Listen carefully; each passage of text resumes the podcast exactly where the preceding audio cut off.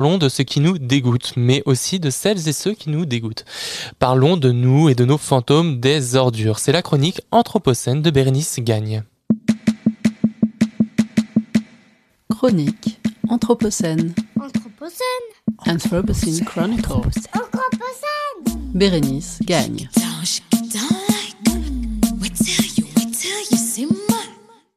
Ordures. C'est juste une grande poubelle. La poubelle depuis si longtemps qu'il n'y a plus place pour nos à nous. Mon père nous a souvent raconté l'histoire de son grand-père, petit paysan de Haute-Loire, flanqué de deux vaches et quelques lapins, qui enterrait ses déchets dans son champ et les laissait se décomposer. Il y jetait tout ce qu'il ne brûlait pas et tout ce qui n'était pas réutilisable ou consignable, ses ordures ménagères et même ses boîtes de conserve. C'était dans les années 50, avant la grande accélération et la mode du compost. En labourant son champ un jour, la charrue de mon ancêtre a ramené à la surface une bouteille en plastique intacte. Boudiou comme on dit dans le patois occitan familial. La terre ne l'avait pas digérée. Et pour cause, la longévité du plastique se mesure en centaines d'années. Ce mythe fondateur de mon enfance explique sans doute pourquoi je n'ai jamais trouvé que le plastique c'est fantastique. Lors d'un séjour en Floride, dans le monde de juste avant, à l'hôtel, nous étions des centaines à prendre tous les matins notre petit déjeuner dans des bols en polystyrène expansé, avec des couverts et des verres en plastique. Même chose à la cantine de l'école primaire de mon neveu. Chaque jour, des millions d'assiettes et de couverts en plastique sont jetés. Chaque minute dans le monde, l'équivalent d'un camion poubelle rempli de déchets plastiques se déverse dans les océans, d'après le bien nommé rapport Pollution plastique, une bombe à retardement de l'Office parlementaire d'évaluation des choix scientifiques et technologiques. En moins d'un siècle, le plastique est devenu le troisième matériau le plus fabriqué au monde après le ciment et l'acier.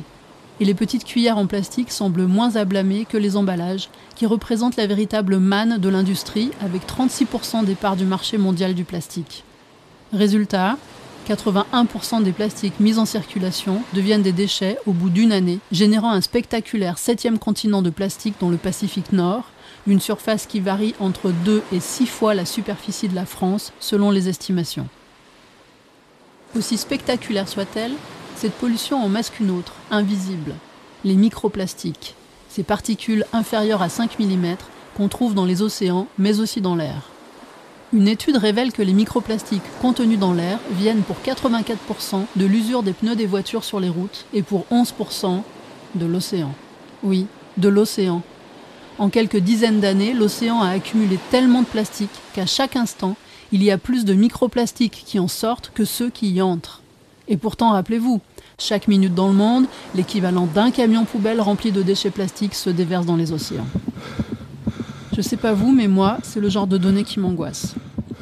D'autant plus que les microplastiques, comme les autres sources de pollution que les humains déversent dans les océans depuis des décennies, engrais, pesticides, métaux lourds, hydrocarbures, médicaments et des milliers de tonnes de crème solaire, constituent une menace pour l'ensemble des écosystèmes et bien entendu pour la santé humaine sur plusieurs générations.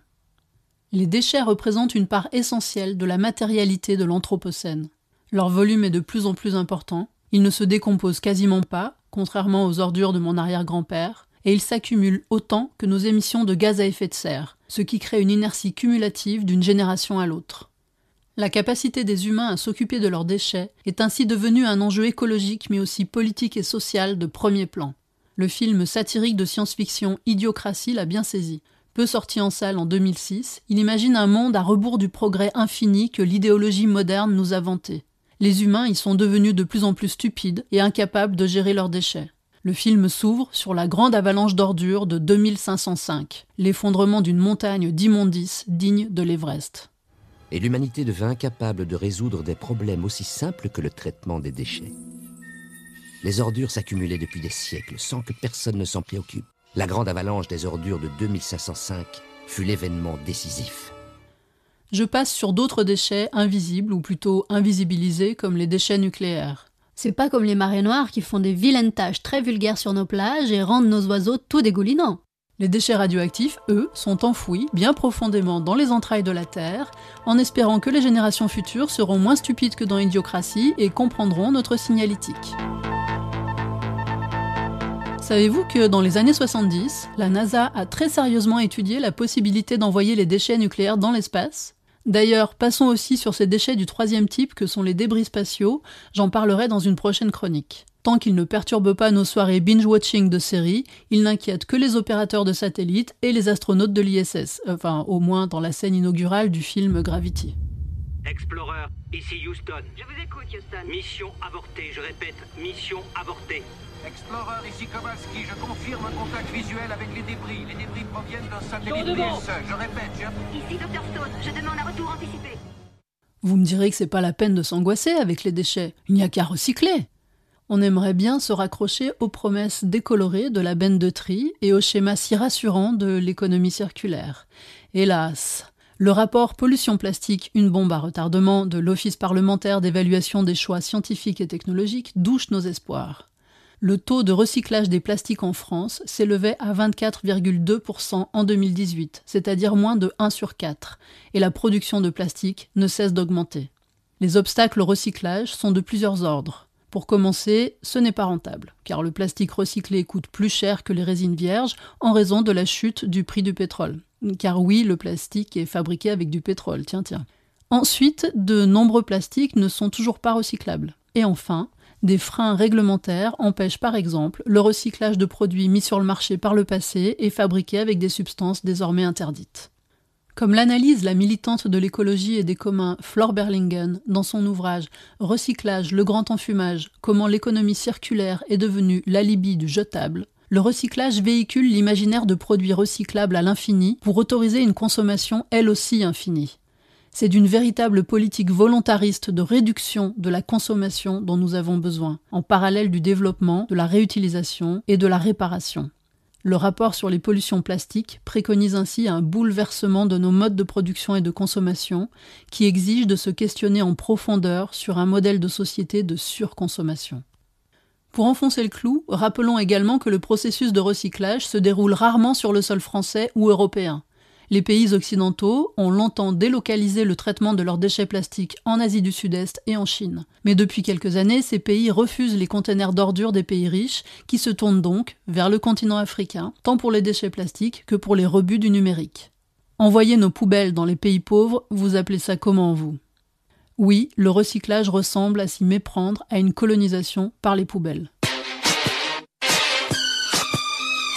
Ce souci écologique différencié entre les pays pauvres et les pays riches porte un nom, le racisme environnemental. Il sévit également au sein même des pays riches, dans lesquels les minorités de race ou de classe sont beaucoup plus exposées aux différentes formes de pollution. Une étude récente aux États-Unis montre que les personnes racisées, particulièrement les personnes afrodescendantes, sont bien plus exposées à la pollution de l'air que les personnes euro-américaines. En France, bien entendu, nous n'avons pas ce problème puisque nous n'avons pas de statistiques ethniques. Pourtant, on dirait bien que le pays des Lumières n'échappe pas au racisme environnemental, au moins envers celles et ceux que les gens du surplace appellent les gens du voyage. Dans son ouvrage Où sont les gens du voyage? Inventaire critique des aires d'accueil, le juriste William Hacker rappelle que les plus proches riverains de l'usine Lubrizol, partie en fumée toxique fin septembre 2019 à Rouen, étaient les habitants et habitantes de l'aire d'accueil des gens du voyage. Son recensement des aires d'accueil en France dévoile au grand jour ce qu'on préfère souvent ne pas voir. Leur fréquente proximité avec des zones à risque sanitaire ou écologique, centrales nucléaires, déchetteries, usines ou encore stations d'épuration. Une situation que William Hacker résume ainsi Si tu trouves pas l'aire d'accueil, cherche la déchetterie. Sur les 1358 aires répertoriées, plus de la moitié sont polluées. Pour le juriste, contrairement aux aires d'accueil des camping-cars situés en bord de mer ou des campings municipaux installés dans les zones touristiques, la localisation des aires d'accueil dans des terrains systématiquement relégués et donc souvent pollués est un choix de l'État et des collectivités publiques. Ce choix traduit un antiziganisme historique et la mise au rebut d'une catégorie de la population. Comme l'analyse le collectif LALCA, laboratoire d'architectes, lutteurs, chercheurs et artistes. Il s'agit d'invisibiliser, de gommer celles et ceux dont la vue nous dérange, car ils et elles ne correspondent pas à l'image idéale de la société métropolisée, les sans-abri, les voyageurs et les roms, ou encore les travailleuses et travailleurs du sexe. Dans le récit documentaire Fresh Kills, Recycler la Terre, Lucie Tayeb se demande comment font les sociétés pour se débarrasser de ceux ou de ce qu'elles ne veulent plus voir. Quelles pratiques garantissent l'ignorance de ce que deviennent les exclus et les rebuts La narratrice est obsédée par Fresh Kills, l'une des plus grandes décharges à ciel ouvert du monde, ouverte en 1948 sur Staten Island à New York. L'état d'immondice dépassait la hauteur de la Statue de la Liberté et la légende affirmait qu'elle était visible depuis l'espace. Puis la décharge a été fermée en 2001 et un projet de réhabilitation l'a transformée en immense parc urbain. Pour le professeur de littérature comparée Jean-Paul Angélibert, tout a été camouflé. Les ordures sont recouvertes de revêtements isolants et de plusieurs mètres de terre. Les gaz de fermentation sont captés et revendus. Le silence n'est rompu que par les chants des oiseaux et les questions des enfants qui viennent avec leur maîtresse apprendre les vertus du compostage. Pourtant, si l'on prêtait l'oreille, on pourrait entendre les gargouillis du métabolisme urbain, le grouillement de tous ces non-humains, bactéries, insectes, rats, pigeons, qui se chargent de nos déchets. Le New York Times nous invite ainsi à une plongée magnifiquement documentée dans le monde des fourmis qui, même dans les zones les plus densément peuplées d'humains, sont bien plus nombreuses que nous et effectuent le laborieux travail de faire disparaître nos miettes. Mais le métabolisme de la ville, ce sont aussi toutes les infrastructures qui consomment des matériaux et produisent des déchets, pouvant à leur tour devenir des ressources dans une perspective de chantier comme mine urbaine. Dans son dernier ouvrage Inclusion esthétique du capitalocène, le théoricien de l'art Nicolas Bourriot s'interroge sur le rôle de l'art dans une culture de la fast fashion, qui a accéléré jusqu'au délire le passage de la marchandise à l'ordure, de la valeur au déchet. L'artiste Stéphane Shankland semble lui répondre avec son approche artistique du métabolisme urbain. Et si, à défaut de pouvoir nous rendre à l'opéra, nous admirions le grand ballet du monde qui change, la valse des grues et l'entrechat des ouvriers casqués, la mélodie des bétonneuses et des broyeurs à déchets. Son musée du monde en mutation est une expérience artistique collective basée sur le plus grand incinérateur d'Europe, l'usine de traitement et de valorisation de déchets d'Ivry Paris 13. Stéphane Shankland cherche à traduire les mutations en cours sur ce lieu. À la fois la transformation des déchets, la refonte architecturale de l'usine et à long terme la mutation urbaine avec la métamorphose du territoire. Les paparazzis ne s'y trompent pas. Quoi de plus intime que nos poubelles? Pour Jean-Paul Angélibert, les déchets nous révèlent à nous-mêmes. On en produit toujours plus et on les repousse toujours plus loin. On ne veut pas les voir parce qu'ils portent en eux le savoir que rien ne dure.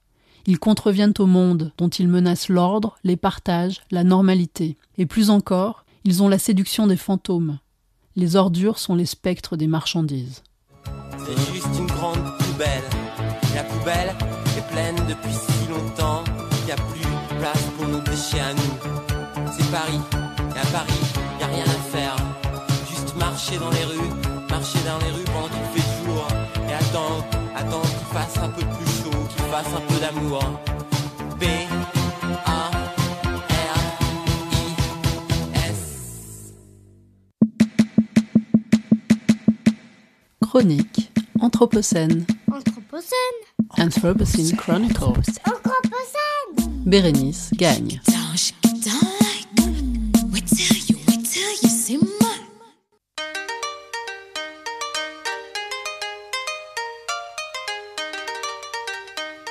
Regard sur l'actu. Regard entre